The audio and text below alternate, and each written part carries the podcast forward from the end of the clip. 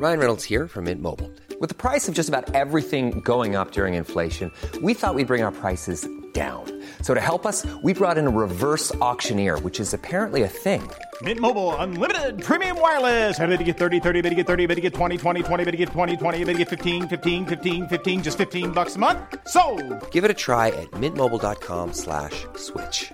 $45 upfront for three months plus taxes and fees. Promo for new customers for limited time. Unlimited more than 40 gigabytes per month. Slows. Full terms at mintmobile.com.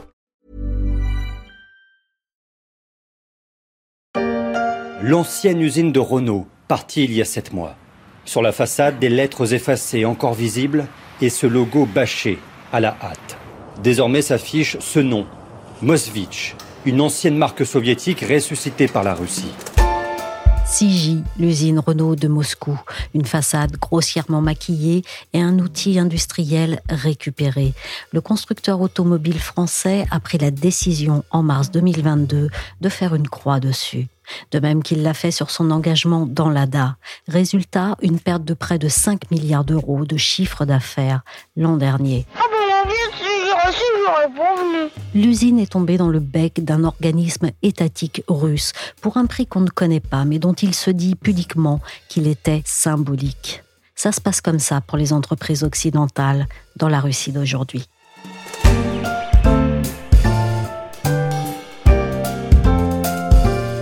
Je suis Michel Varnet, vous écoutez La Story, le podcast d'actualité des échos. Retrouvez-nous sur toutes les plateformes de podcast et de streaming. Abonnez-vous pour ne manquer aucun épisode. Toutes les entreprises françaises se posent la question pour des raisons d'image, afficher ou non une position claire, mais aussi pour des questions de business. Les entreprises qui restent sur place se retrouvent confrontées aux sanctions européennes. Alors si elles produisent en Russie pour le marché local, ça peut aller, mais quand elles ont des produits qui viennent de l'extérieur, c'est plus compliqué. Oui, c'est compliqué. Au moment de cet enregistrement sur Europe 1 qui date du 5 mars 2022, ça l'était déjà. Ça ne s'est pas arrangé depuis. D'ailleurs, rien ne s'est arrangé dans ce conflit qui s'inscrit dans la durée. Certaines entreprises sont restées en Russie, à vrai dire la majorité. Pour elles, partir ou rester, risquer de tout perdre ou gagner plus, être sous le feu de l'opinion ou bien sous l'œil de Moscou, est un dilemme qui reste entier. Son œil observe sans relâche. Mais il n'est pas assez puissant pour être à l'abri de la peur. Plus de 20 mois après l'invasion de l'Ukraine, suivi des premiers trains de sanctions contre le Kremlin, j'ai appelé Benjamin Kennel, le correspondant des échos à Moscou, pour dresser un état des lieux des entreprises françaises restées en Russie. Alors, quelques-unes sont parties assez tôt. On a en tête le cas de la Société Générale et de Renault, qui avaient pris des décisions rapides de quitter la Russie. D'autres ont décidé de rester, comme Auchan, mais de très nombreux autres ont décidé d'être un peu entre les deux.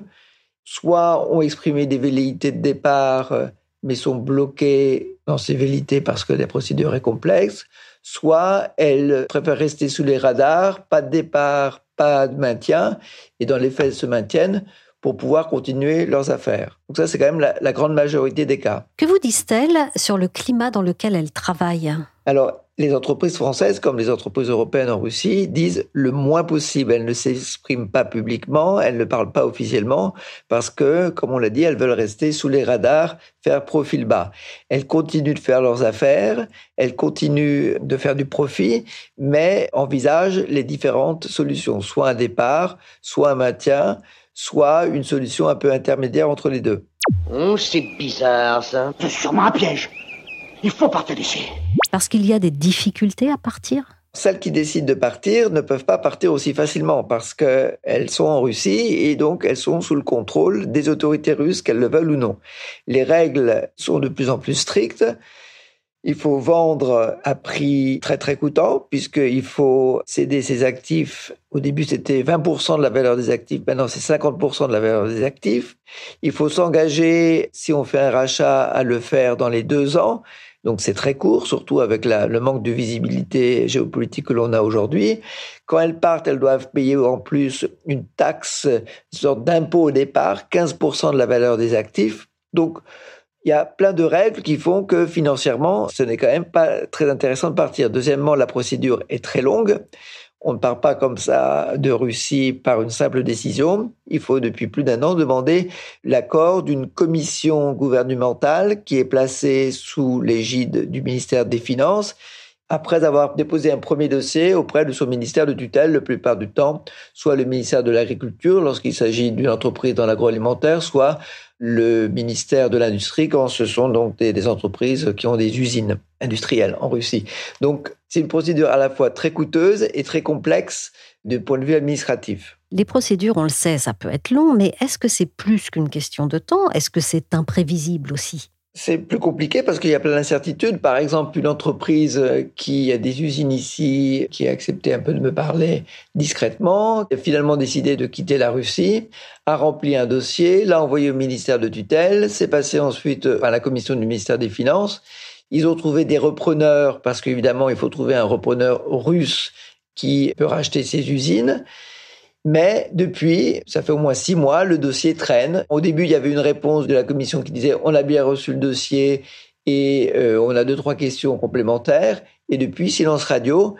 On ne sait pas trop ce qui se passe. C'est un long tunnel gris, c'est une longue boîte noire. On ne sait pas trop ce qui se passe. Évidemment, avec la crainte que euh, du jour au lendemain, il y ait une solution à la Danone référence à la reprise en main par l'État et à l'expropriation de facto des usines de Danone en Russie. Alors vous citez Danone, mais il y en a d'autres. Qu'est-ce qui peut mener les entreprises à cette situation? Quand le repreneur russe proposé par cette entreprise ne plaît pas au gouvernement, ou pour d'autres raisons, l'entreprise, et été le cas de Danone, a appris du jour au lendemain qu'elle passait dans les mains concrètement de l'État, et quelques jours plus tard, ça avait été repris par un ami du pouvoir, dans le cas de Danone, le clan Kadyrov, dans le cas de Carlsberg, le brasseur danois, pour un, un proche euh, homme d'affaires du Kremlin.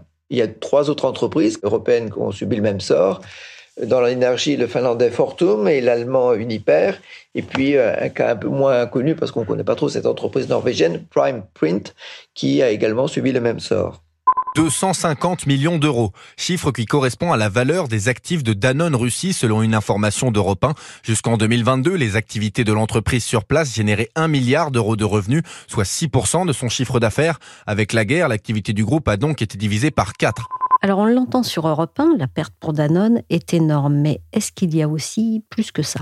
C'est des entreprises, dans le cas de Danone ou de Carlsberg, ils ont investi euh, beaucoup depuis longtemps et euh, elles perdent le contrôle de l'entreprise, elles perdent le contrôle sur les revenus, elles perdent les dividendes, elles perdent l'outil aussi industriel, même s'il y a quelques accords qui peuvent être passés, et donc elles ont quand même tout perdu en un seul jour.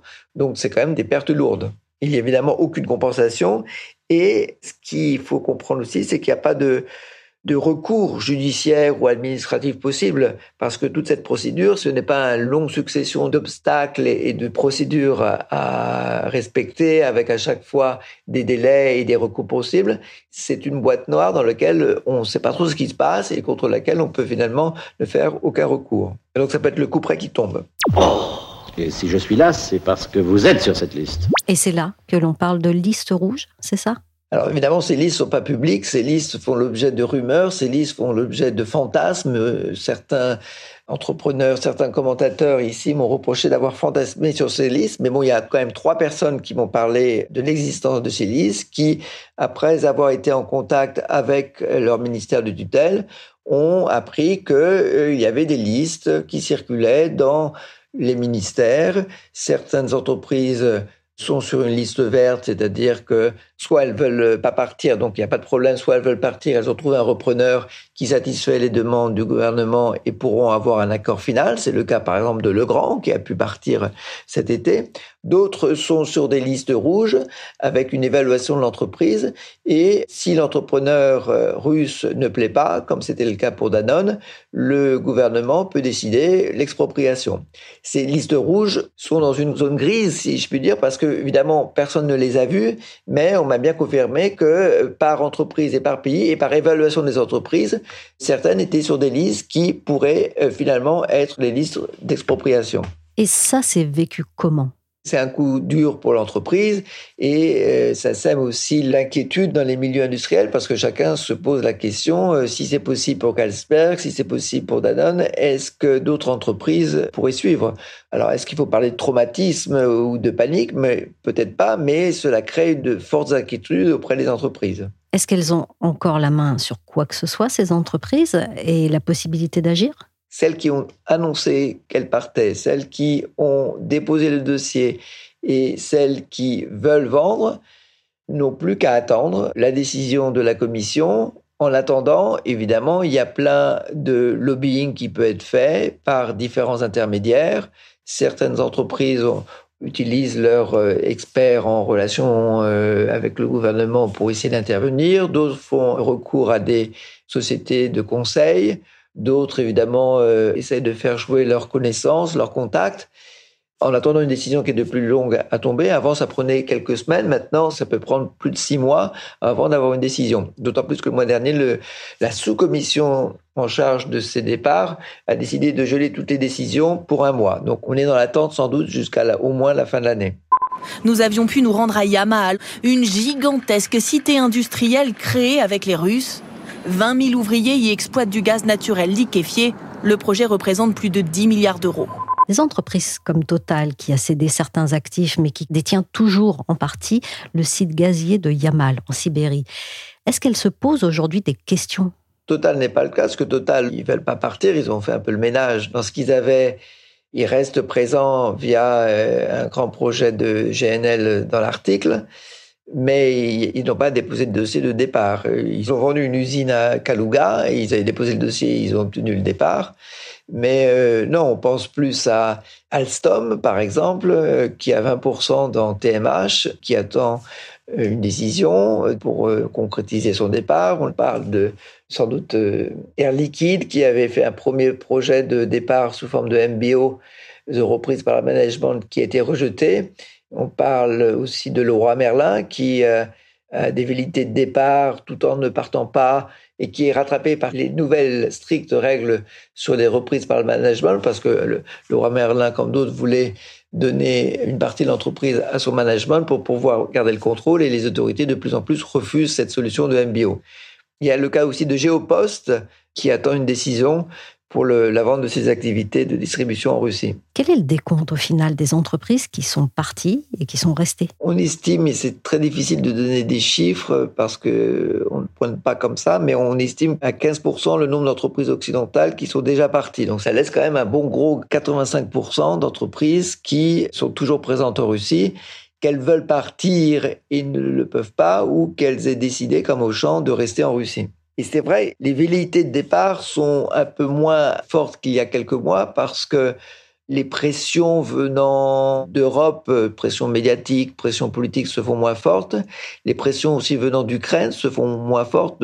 Bon, il y a eu récemment le cas de Nestlé qui a été ciblé par Kiev, mais il y a moins de critiques venant de Kiev contre les entreprises européennes restant en Russie. Et parallèlement, les entreprises qui restent me dit-on, n'ont jamais fait autant de bénéfices que ces derniers mois parce que l'économie russe est résiliente, les activités se poursuivent, il y a moins d'acteurs, donc il y a plus de chiffre d'affaires, et donc pour beaucoup de ces entreprises, le business reste bon en termes financiers, en termes de revenus et de profits. Ouais, n'empêche qu'à la traite de Russie, c'est les mecs qui étaient à la traîne qui ont repensé. Est-ce qu'elles ne sont pas aussi devenues une monnaie d'échange géopolitique? Oui, alors même si en privé, certains de leurs dirigeants sont pour ou contre euh, l'opération militaire spéciale, toutes disent on est en dehors de la politique, nous on fait du business.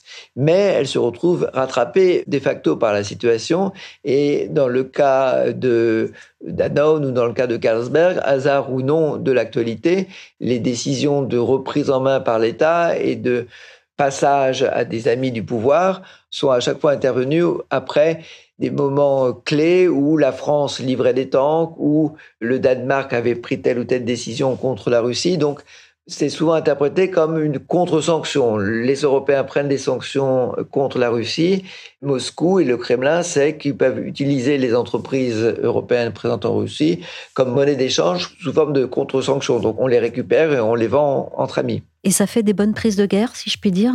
Les entreprises qui récupèrent gratuitement les usines de Danone ou celles de Carlsberg, évidemment, elles font une bonne affaire.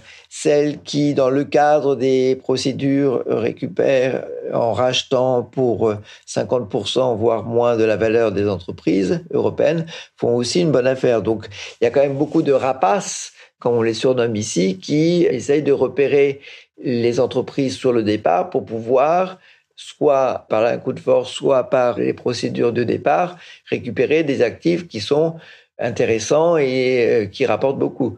Donc, il y a évidemment beaucoup d'entreprises et parfois des anciens des nouveaux oligarques qui veulent faire des bonnes affaires en récupérant ces actifs européens pour pas cher.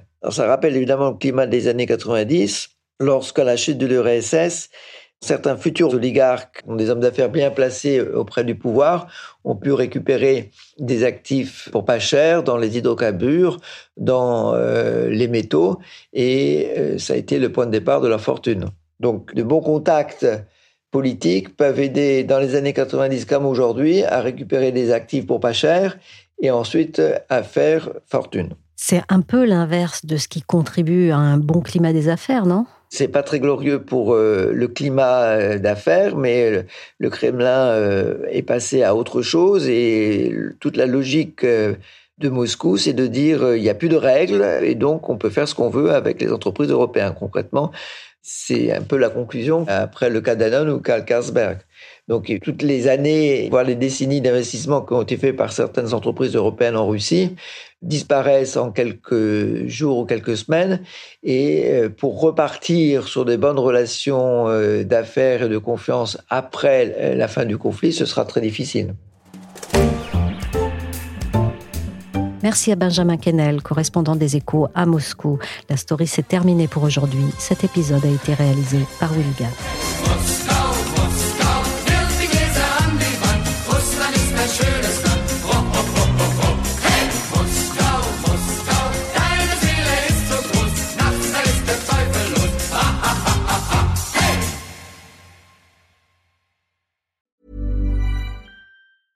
Mom deserves the best, and there's no better place to shop for Mother's Day than Whole Foods Market. They're your destination for unbeatable savings, from premium gifts to show-stopping flowers and irresistible desserts. Start by saving 33% with Prime on all body care and candles. Then get a 15-stem bunch of tulips for just $9.99 each with Prime. Round out Mom's menu with festive rosé, irresistible berry chantilly cake, and more special treats. Come celebrate Mother's Day at Whole Foods Market. Hi, I'm Daniel, founder of Pretty Litter. Did you know cats tend to hide symptoms of sickness and pain? I learned this the hard way after losing my cat, Gingy. So I created Pretty Litter, a health monitoring litter that helps detect early signs of illness by changing colors, saving you money and potentially your cat's life. Pretty Litter is veterinarian developed, and it's the easiest way to keep tabs on your fur baby's health right at home. Go to prettylitter.com and use code ACAST for 20% off your first order and a free cat toy. Terms and conditions apply. See site for details.